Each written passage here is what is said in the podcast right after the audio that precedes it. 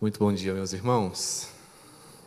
Que a graça, a paz, o amor do nosso Senhor seja com todos vocês. Amém? Que bom poder estar com vocês em mais um domingo.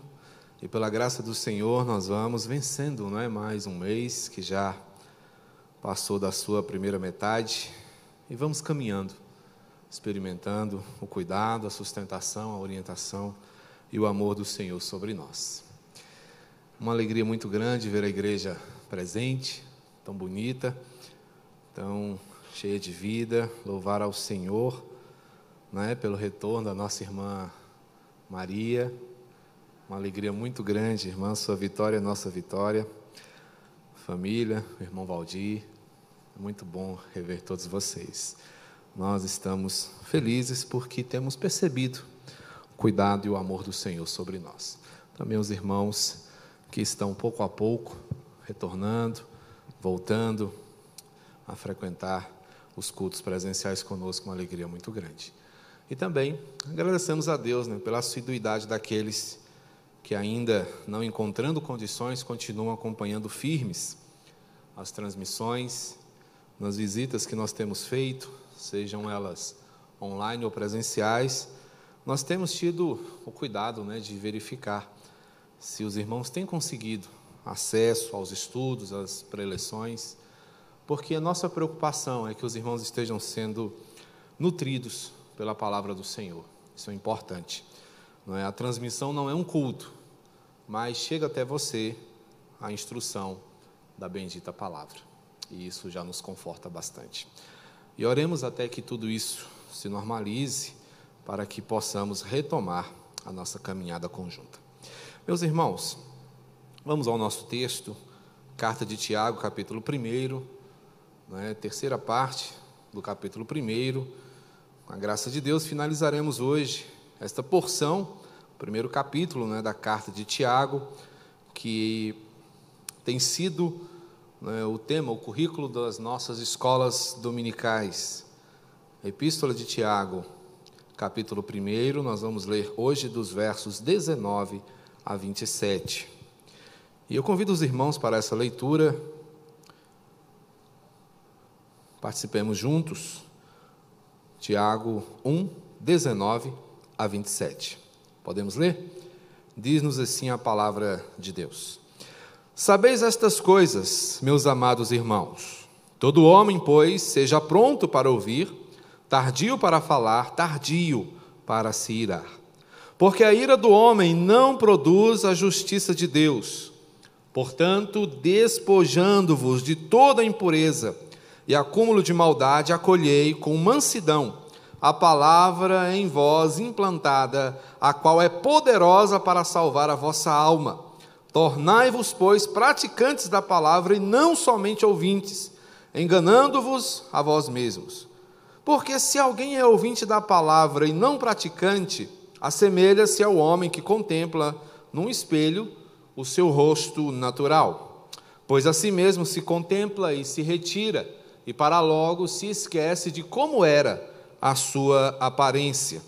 Mas aquele que considera atentamente na lei perfeita, lei da liberdade, e nela persevera, não sendo ouvinte negligente, mas operoso praticante, esse será bem-aventurado no que realizar. Se alguém supõe ser religioso, deixando de refrear a sua língua, antes enganando o próprio coração, a sua religião é vã. A religião pura e sem mácula para com o nosso Deus e Pai é esta: visitar os órfãos e as viúvas nas suas tribulações e a si mesmo guardar-se incontaminado do mundo. E a si mesmo guardar-se incontaminado.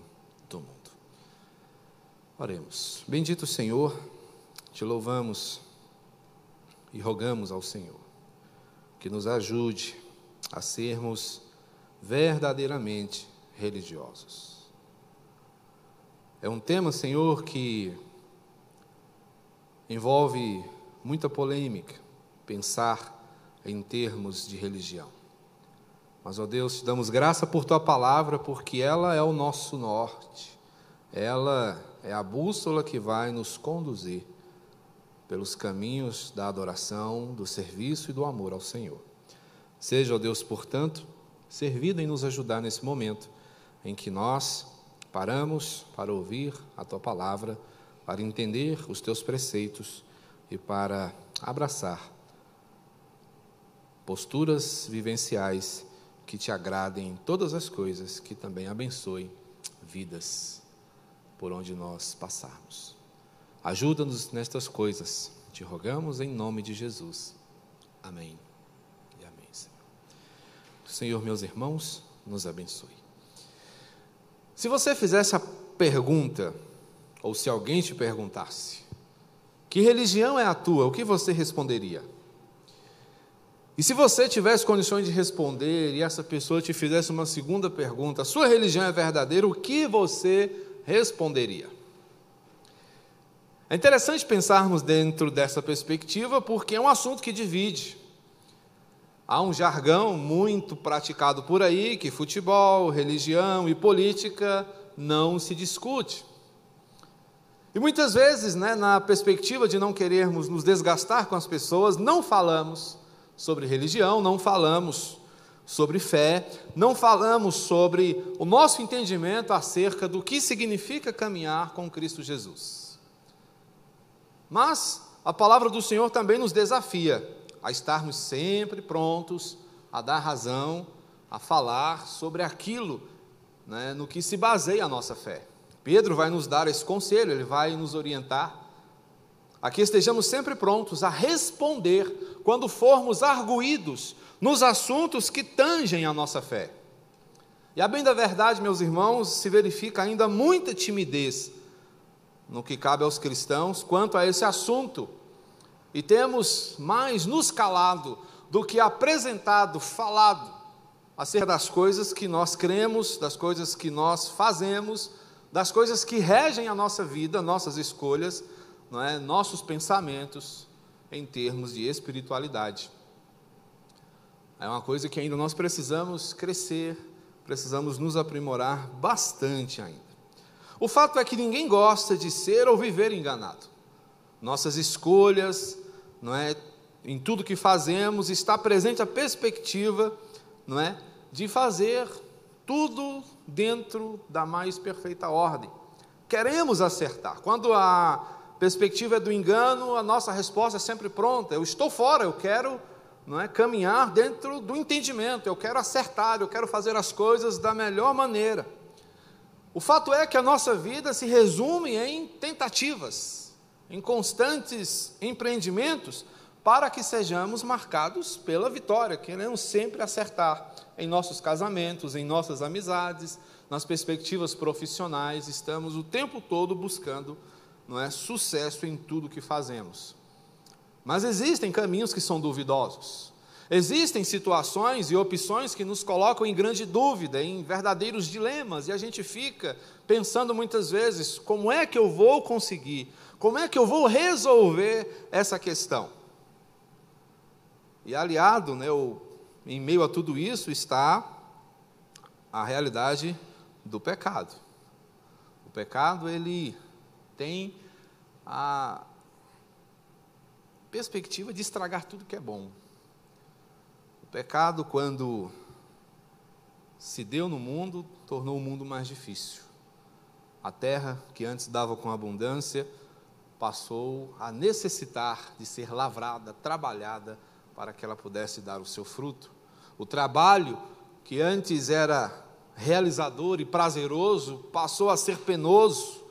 A maternidade, que é algo gracioso, também foi envolvida em dores. Então o pecado traz para nós desgosto e muita frustração. E quando pensamos em termos de religião, estamos pensando na perspectiva de alguém que se religa, de alguém que se aproxima de novo do Senhor. A bem da verdade, a humanidade se distancia do Senhor a passos largos. E quando pensamos numa vida religiosa, estamos pensando numa vida que seja desenvolvida para agradar o Senhor em todas as coisas e para dar àquele que a experimenta uma realidade abençoada. É isso que nós estamos buscando. E aí, Tiago ele vai nos levar a pensar sobre a verdadeira religião, mas necessariamente sobre o verdadeiro religioso. Como nós temos percebido, Tiago, ele vai direto ao ponto, ele não faz rodeios, ele se dirige ao povo que já conhece o Senhor, ele tem a perspectiva de falar aos seus corações, de ajudar a igreja a ser uma igreja melhor, de ajudar os servos do Senhor a serem mais comprometidos com a palavra de Deus, com a obra do Senhor, com tudo aquilo que agrada a Deus. Essa é a perspectiva de Tiago, e aqui ele vai falar sobre o que realmente não é, implica ser um verdadeiro religioso. E nós vamos também, sem muito rodeio, entender qual é, não é a pegada, vamos dizer assim, qual é a tônica de alguém que é verdadeiramente religioso. Quais são as suas bases, quais são os seus benefícios, Quais são as coisas que regem a sua vida? O que direciona, o que norteia a sua existência? E logo de início ele vai nos mostrar que um verdadeiro religioso tem como base a palavra de Deus. Irmãos, isso é fato, é simples e também muito básico. É aqui que começa.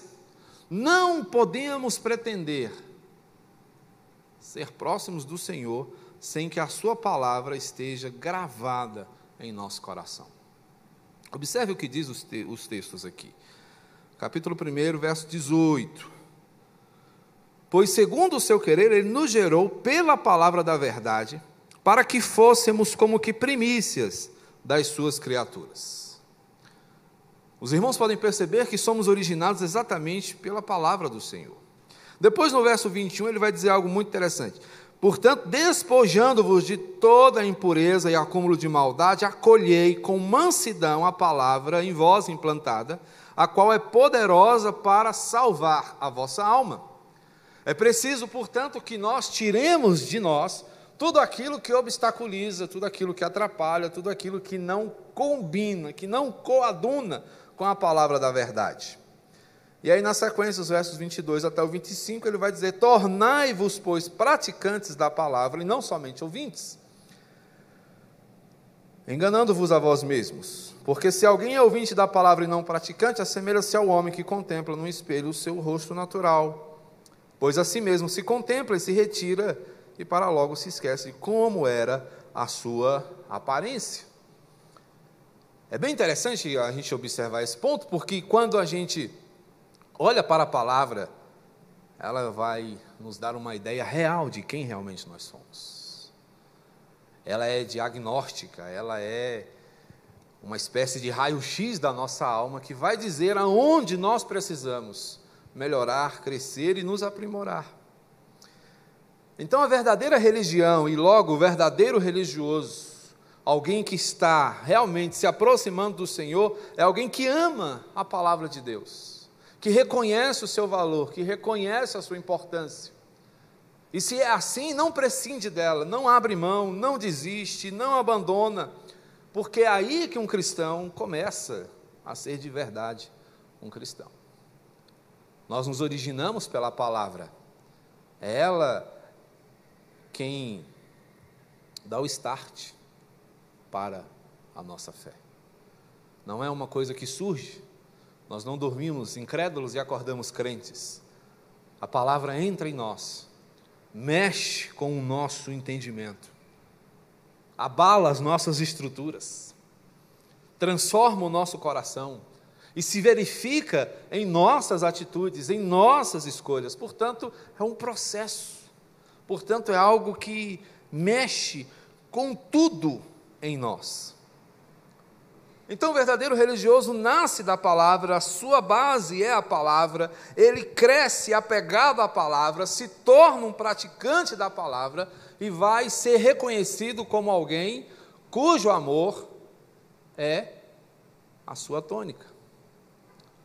É alguém que vai colocar né, em desenvolvimento tudo o que aprendeu na palavra. Essa afirmação ela é muito interessante, é muito poderosa, porque na perspectiva do texto aqui, ter apego é reconhecer valores, é saber da importância.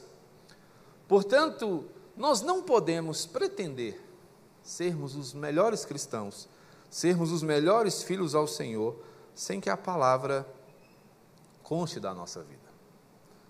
Não dá, gente, para nós pensarmos, não, eu gosto de orar e isso é suficiente. Orar é importantíssimo, mas a palavra é fundamental.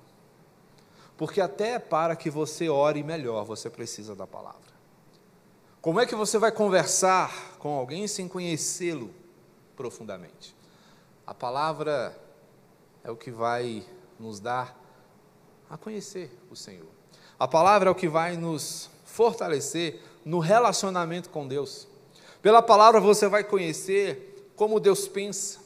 Pela palavra você vai entender como Deus é. Pela palavra você vai se deparar com o seu grandioso amor.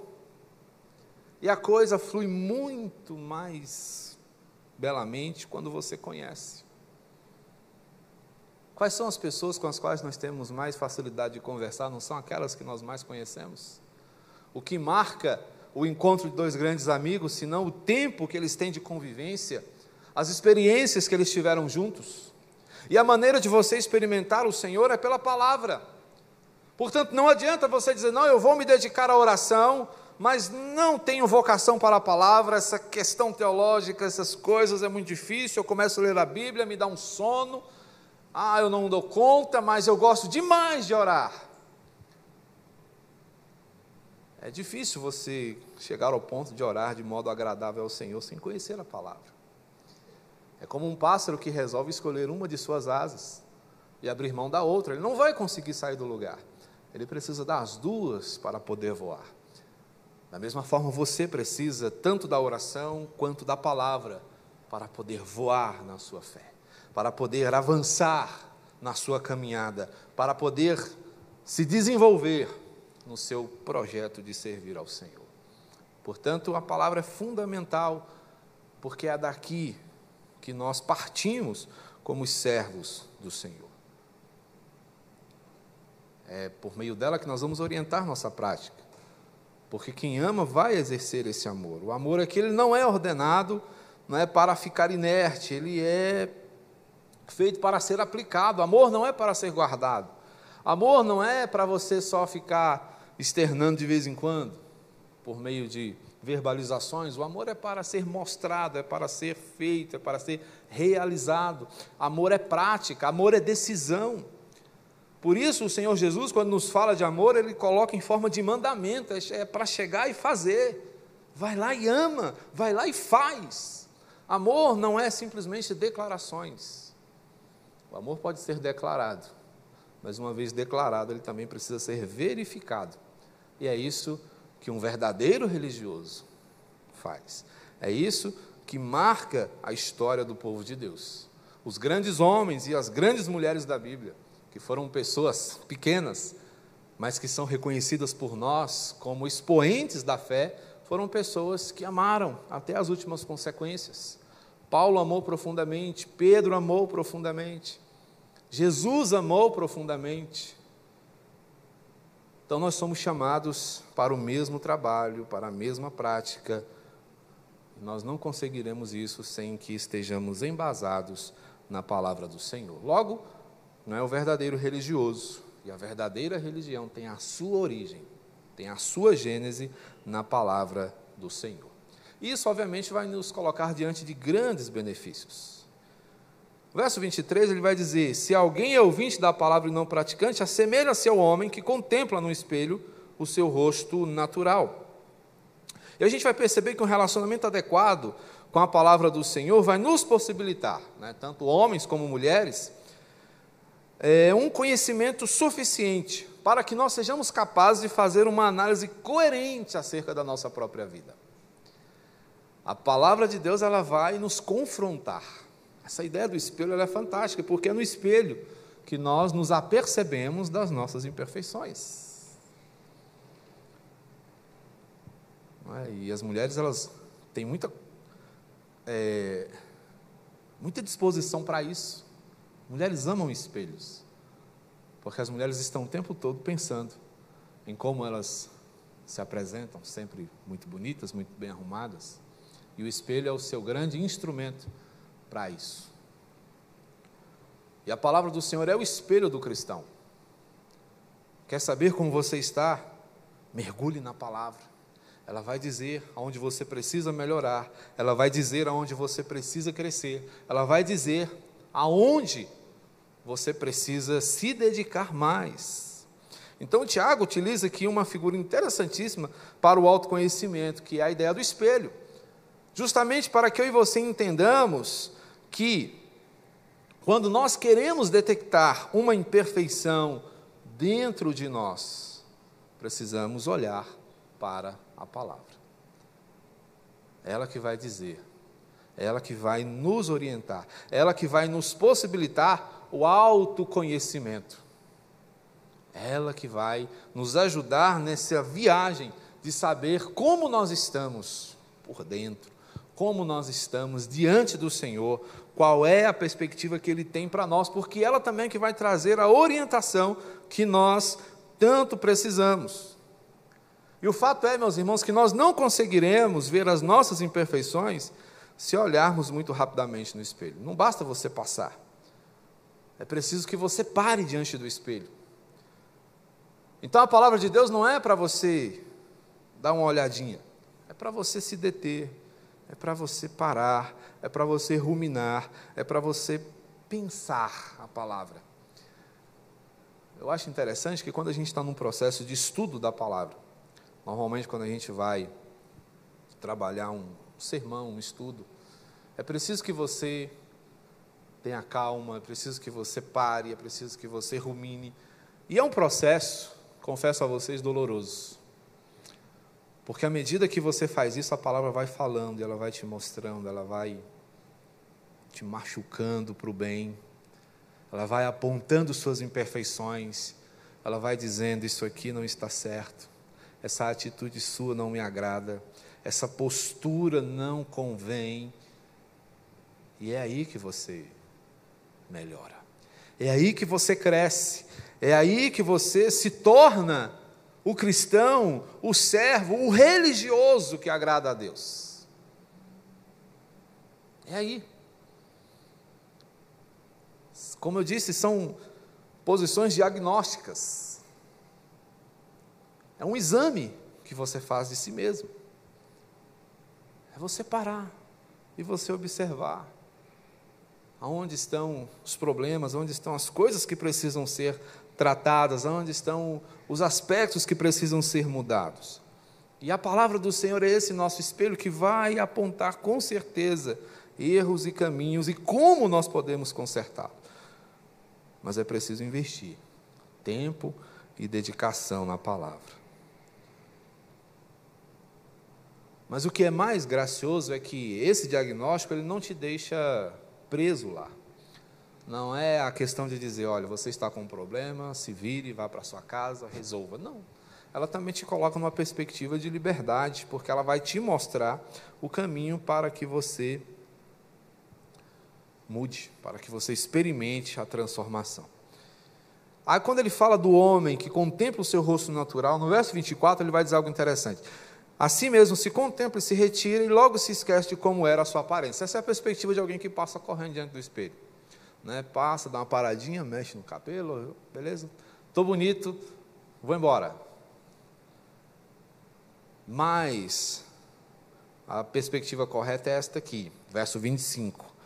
Mas aquele que considera atentamente na lei perfeita, lei da liberdade, nela persevera, não sendo ouvinte negligente, mas operoso praticante, esse será bem-aventurado no que realizar. E aqui é onde está o ponto. A Bíblia se refere é, a ela mesma como sendo uma lei. E isso vai implicar para cada um de nós obediência. Isso vai exigir de nós um posicionamento submisso. Então, aquele que se aplica no cumprimento dos estatutos de Deus, não se acha preso não é, a um jugo, mas livre das imposições do pecado. Aqui está, meus irmãos, o ponto. Que esse diagnóstico vai mostrar o que está nos oprimindo, vai mostrar o que está fazendo com que a nossa desenvoltura deixe de existir.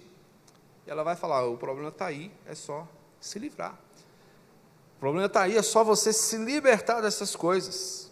É encontrar prazer na vontade de Deus, e deixar de ser enganado né, pelas mentiras que o pecado conta ao nosso coração e que nós muitas vezes acreditamos de pronto. Então a palavra do Senhor ela nos liberta porque ela nos conduz para uma suavidade, para a experimentação do cuidado do Senhor. E é isso que diferencia né, uma ideia de religião, aqui entre aspas, né, uma religião, apenas uma maneira de se servir ao Senhor, novamente, entre aspas, tá, da fé verdadeira. Que a fé verdadeira é relacionamento com Deus, a fé verdadeira é entendimento de que Deus ele está diante de nós para nos sustentar, para nos proteger, para nos guardar, para nos guiar. É um estilo de vida. Não é necessariamente uma uma escolha que se faz, é um estilo. É o prazer de se viver de uma maneira diferenciada. E é isso que nos confere sucesso. Porque Deus tem um propósito, Ele tem um projeto para cada um de nós, e esses projetos têm objetivos muito claros, muito bem definidos. O Senhor tem uma perspectiva não é, para cada um de nós. Então, o Senhor deseja que o seu povo seja bem sucedido, experimentando a sua vontade, entendendo com clareza qual é o seu projeto para as nossas vidas. Mas se entendemos, irmãos, que a palavra do Senhor é a nossa base, a verdadeira religião também ela é marcada por um compromisso, por uma confiança, por uma submissão né, à palavra de Deus. No verso 19, ele vai dizer uma coisa: Sabeis estas coisas, amados irmãos. Todo homem seja pronto para ouvir, tardio para falar e tardio para se irar, porque a ira do homem não produz a justiça de Deus.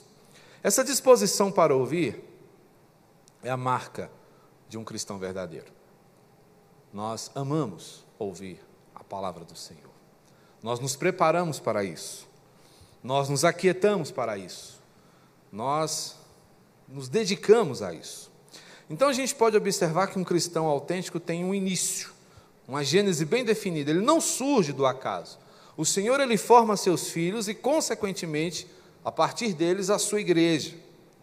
Então a gente entende até aqui que um cristão ele precisa ser originado na palavra, ou seja, é ali o seu começo, como nós já vimos, é a sua base. O fato é que a palavra nos faz cativos. E ser cativo à palavra significa prestar atenção, defender com firmeza, observar constantemente e guardá-la no nosso coração. E aí, uma outra postura é a da reflexão. E quando o texto vai nos falar aqui sobre essas questões, quando ele vai falar que o homem é tardio para falar, ele está pensando aqui na ideia de alguém que gasta tempo trabalhando o seu entendimento para que ele possa chegar a uma conclusão. É o fim, meus irmãos, da precipitação. É algo que nos nossos dias é muito raro. Calma. Nós somos apressados. Nós compramos ideias prontas, opiniões prontas. Porque há muitos anos nós temos sido é, adestrados para isso. Você liga um determinado aparelho e ele te dá uma opinião pronta. Você não precisa pensar, você não observa o todo, você pega, não, está todo mundo dizendo assim, então eu digo também. Essa, infelizmente, é a nossa realidade hoje. Mas o Senhor, interessante a gente pensar, ele não é assim. Nós somos prontos, não é, para ouvir, mas o nosso falar, ele só pode ser desenvolvido depois de ruminarmos o que ouvimos. Interessante que nós temos, no que diz respeito aos nossos sentidos, em tudo nós temos não é, órgãos duplos. Duas narinas para sentir cheiros, dois ouvidos para perceber os sons, dois olhos para enxergar as coisas, mas na hora de verbalizar nós só temos uma boca. Já parou para pensar nisso? Óbvio que você pode dizer de várias maneiras, você pode escrever, você pode cantar, você pode. Mas apenas uma boca. Exatamente para que nós pensemos que o falar requer elaboração. É algo que deve ser resultado de equilíbrio. Tiago está falando aqui em comedimento. Ações comedidas. O que é isso? É alguém que pensa para falar. Não alguém que fala e depois vai pensar. Às vezes que eu falei sem pensar, eu me arrependi amargamente. Porque eu sou da turma que rumina, eu sou da turma que pensa. Eu não tenho a agilidade que muitos têm para responder na hora. E tem hora que até invejo quem consegue fazer isso. Porque a gente engole certos sapos né, e leva para casa, vai engasgado com aquilo. Mas tem gente que, papum, né, bateu, levou. E normalmente eu não tenho essa habilidade. E às vezes que eu consegui fazer, eu me arrependi. Porque, como eu gosto de pensar, eu fiquei, não era bem isso que eu queria dizer. Só que a palavra dita é uma flecha atirada, né? Quem é que vai conseguir reverter o seu trajeto? Saiu, acabou. Então, Tiago ele nos convida, irmãos, a sermos reflexivos. A palavra que você ouve, a palavra que você acolhe no seu coração, precisa de tempo para trabalhar o seu interior, precisa de tempo para alcançar seu coração, precisa de um tempo para que ela surta o efeito. Na língua grega aqui, a palavra que nos mostra essa ideia vai dar uma ideia de dificuldade para compreensão. Então é ouvir e ficar realmente matutando, pensando: o que é que está sendo dito para mim? O que leva-nos, meus irmãos, a compreender que nós precisamos realmente nos dedicar a pensar a palavra de Deus, a entender o que Deus está falando conosco, e Ele está falando. No momento em que nós estamos diante da palavra, Deus está gritando aos nossos corações. Deus está expondo a sua vontade para cada um de nós. E a gente tem pressa, a gente compra devocionais prontos. A gente prefere consumir o que alguém ruminou diante do Senhor. E não há nada de errado. Mas essa não pode ser a única maneira de você pensar a palavra de Deus. Você pode fazer os seus devocionais. Você pode ruminar, degustar, experimentar, saborear a palavra do Senhor. É uma oportunidade que é dada para todos nós. Porque é isso, meus irmãos, que vai nos colocar cada vez mais perto de Deus. É lidar com a palavra dentro dessa perspectiva de cuidado, reconhecendo a verdade, entendendo os porquês, acolhendo os nãos e agradecendo pelos sims.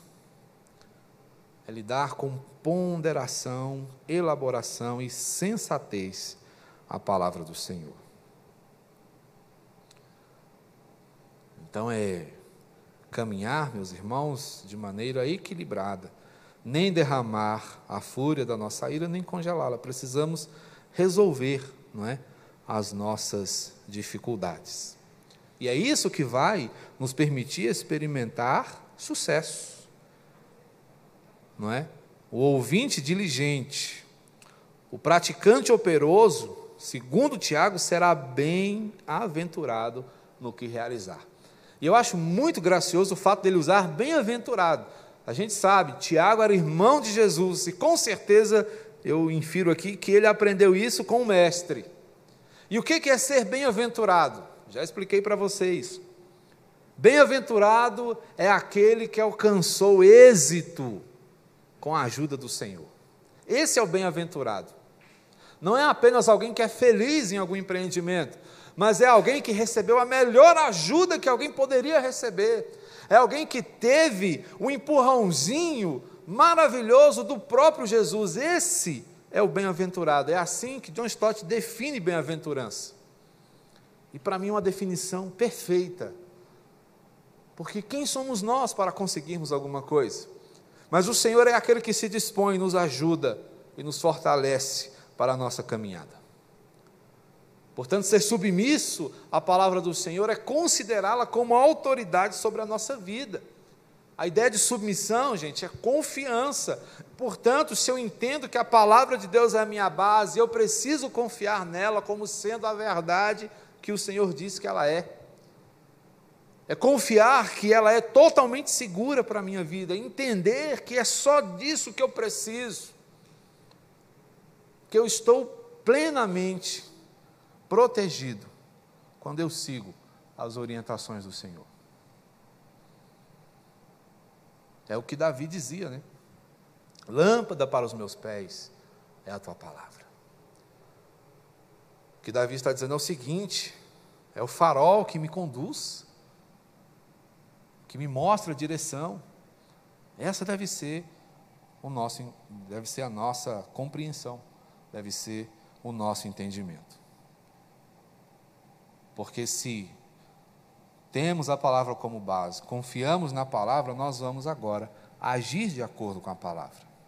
Então, o verdadeiro religioso, ele é biblicamente ensinável. É alguém que aprende, alguém que está disposto a reconhecer o que o Senhor está nos falando. Estamos aqui, irmãos, muito além de mera doutrina e ritualismo. Ser cristão é muito mais que isso.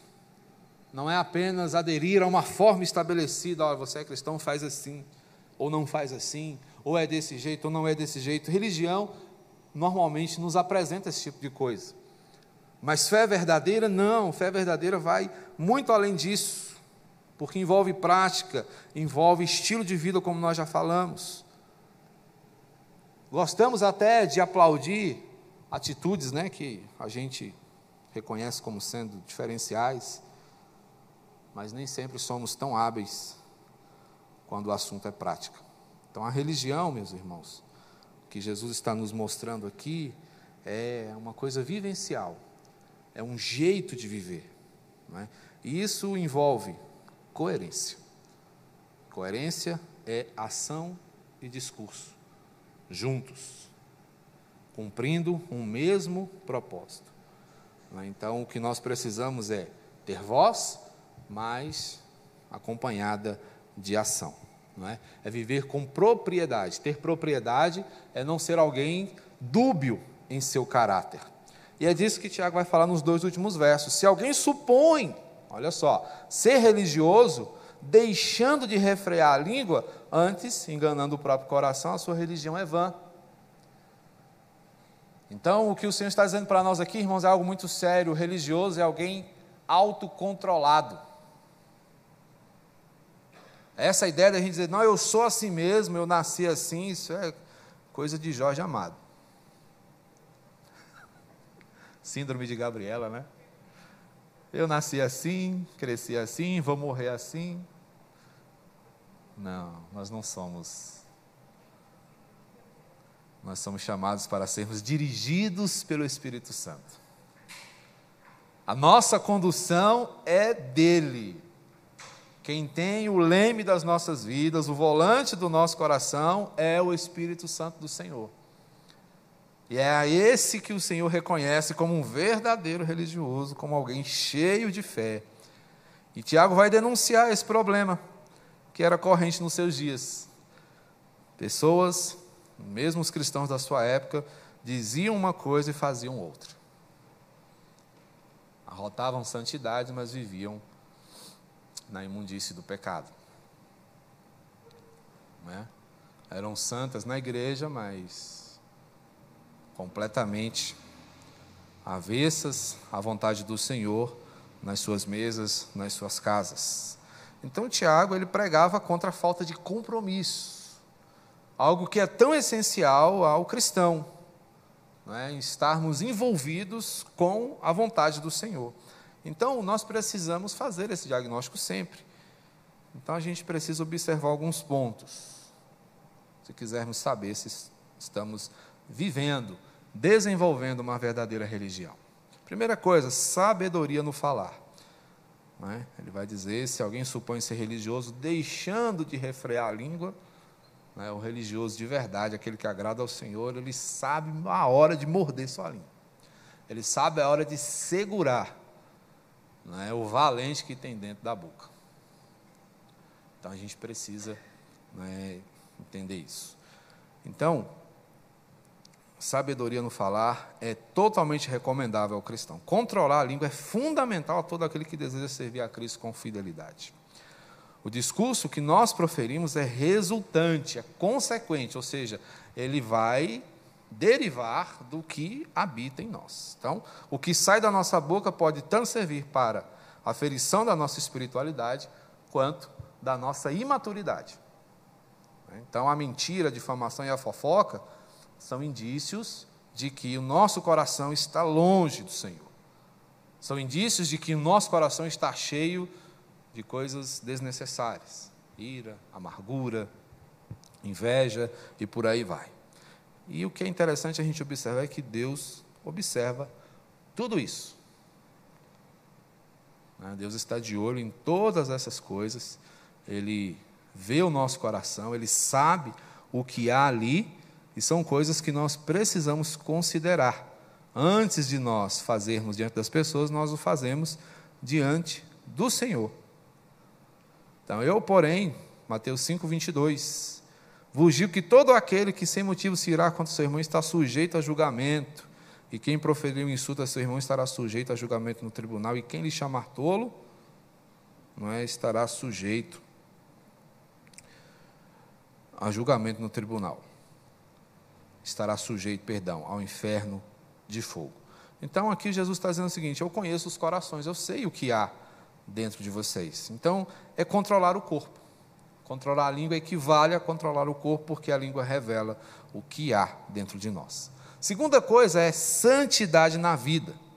Numa vida pautada pela fé, nós estamos despidos diante de Deus. A fé te coloca nu diante do Senhor. Ele sabe o que há no seu íntimo. Então, não é um chamado para dramatização. Somos chamados para desafios que são reais, e o maior deles pode estar dentro de cada um de nós. Né? É o perigo da perversão, da deturpação, dos valores invertidos, né? ou seja, da pecaminosidade.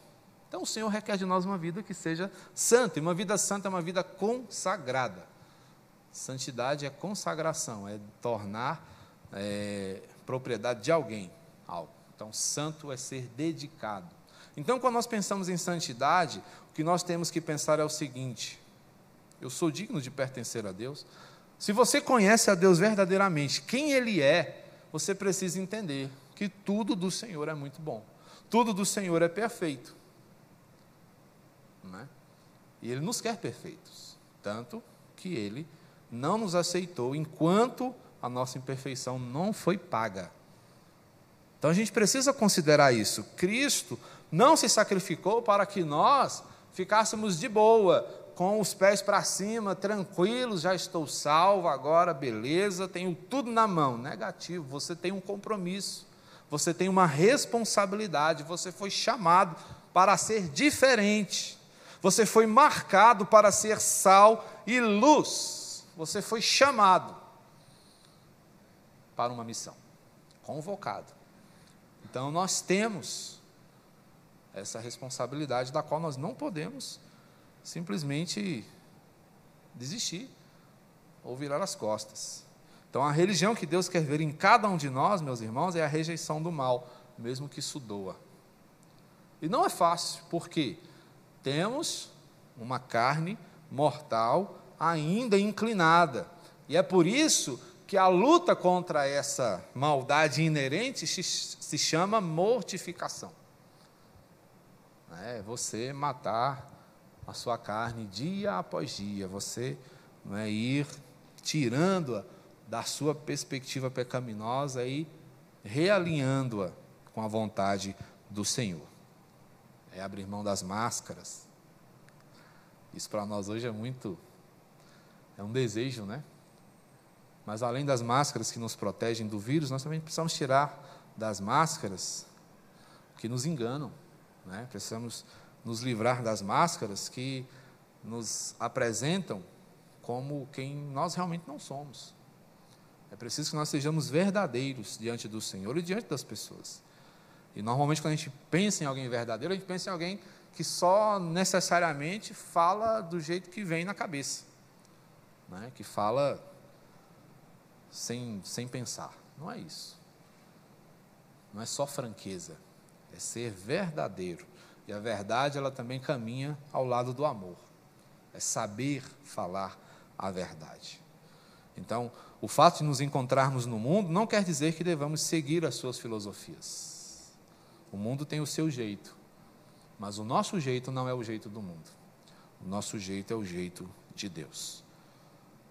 E ele vai fechar com uma outra perspectiva diagnóstica que é a sensibilidade, né? a prática da misericórdia.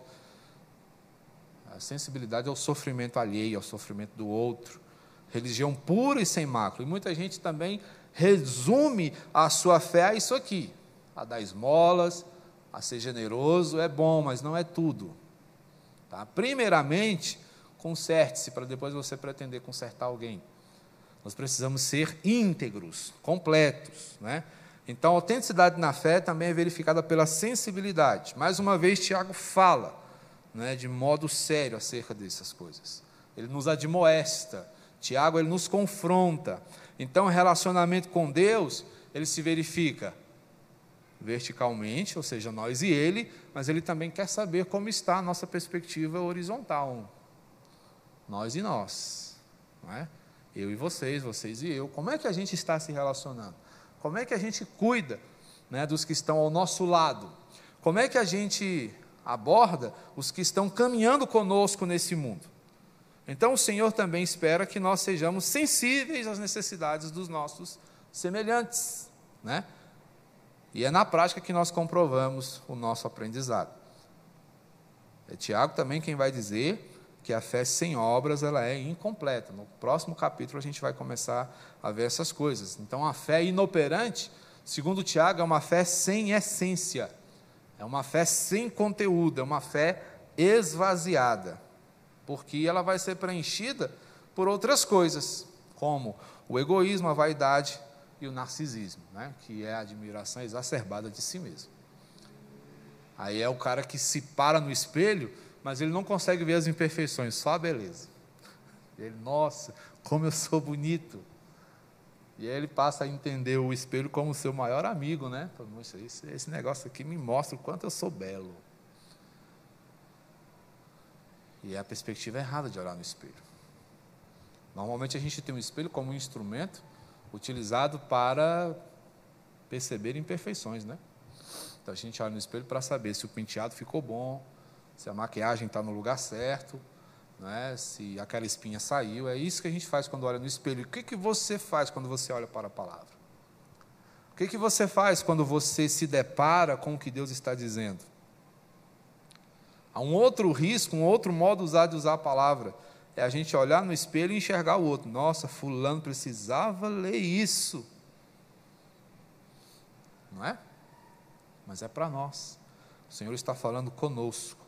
Então a gente precisa entender isso. Então, para ser um cristão excelente, irmãos, nós devemos rejeitar a omissão. Um cristão não pode ser omisso. Ele não pode ser alguém negligente, não pode ser alguém que deixe de fazer o que o Senhor chamou para fazer. Se Moisés tivesse se omitido, onde é que estaria o povo hoje? Se Josué, quando Moisés morre, tivesse se omitido, como é que teria sido? Se Deus tivesse se omitido e falado para Jesus: Não, filho, fica aí, não vai não, deixa aqueles pecadores lá. Onde é que nós estaríamos hoje?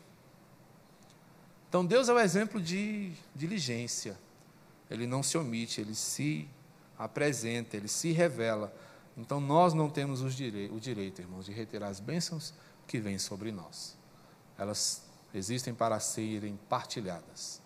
Partilhe sua casa, partilhe sua mesa, partilhe o seu amor, partilhe o seu cuidado. Né? Divida com alguém o que Deus tem dado a você. Isso é ser um, um cristão íntegro. Isso é ser um cristão cuja religião agrada o Senhor. Porque religião não é como nós dissemos ao longo de todo o estudo, não é uma filosofia a ser seguida, mas é um estilo de vida a ser adotado. Que nossa religiosidade seja agradável ao Senhor, que nossa fé seja digna de ser ofertada ao nosso Deus. Amém? Vamos orar? Deus Santo e amado, muito obrigado por tua palavra, que nos confronta, que nos aperta, mas que por meio dessas ações desconfortáveis evidenciam o teu grande amor. Obrigado, meu Pai. Nós reconhecemos as nossas necessidades e o quanto ainda precisamos crescer na tua graça. Ajuda-nos por amor de ti mesmo, para que sejamos, ó Deus, fortalecidos por tuas orientações e abrangidos pelo teu cuidado. Envolve-nos, ó Deus, completamente na perspectiva da missão que o Senhor inaugurou. Que sejamos, ó Deus, uma igreja que, a despeito das nossas imperfeições, te ame perfeitamente. É a nossa oração, em nome de Cristo Jesus. Amém. Que Deus abençoe, meus irmãos. Vamos todos em paz para os nossos lares e até logo mais no culto, na grande Assembleia do Povo de Deus, às 19h30 horas.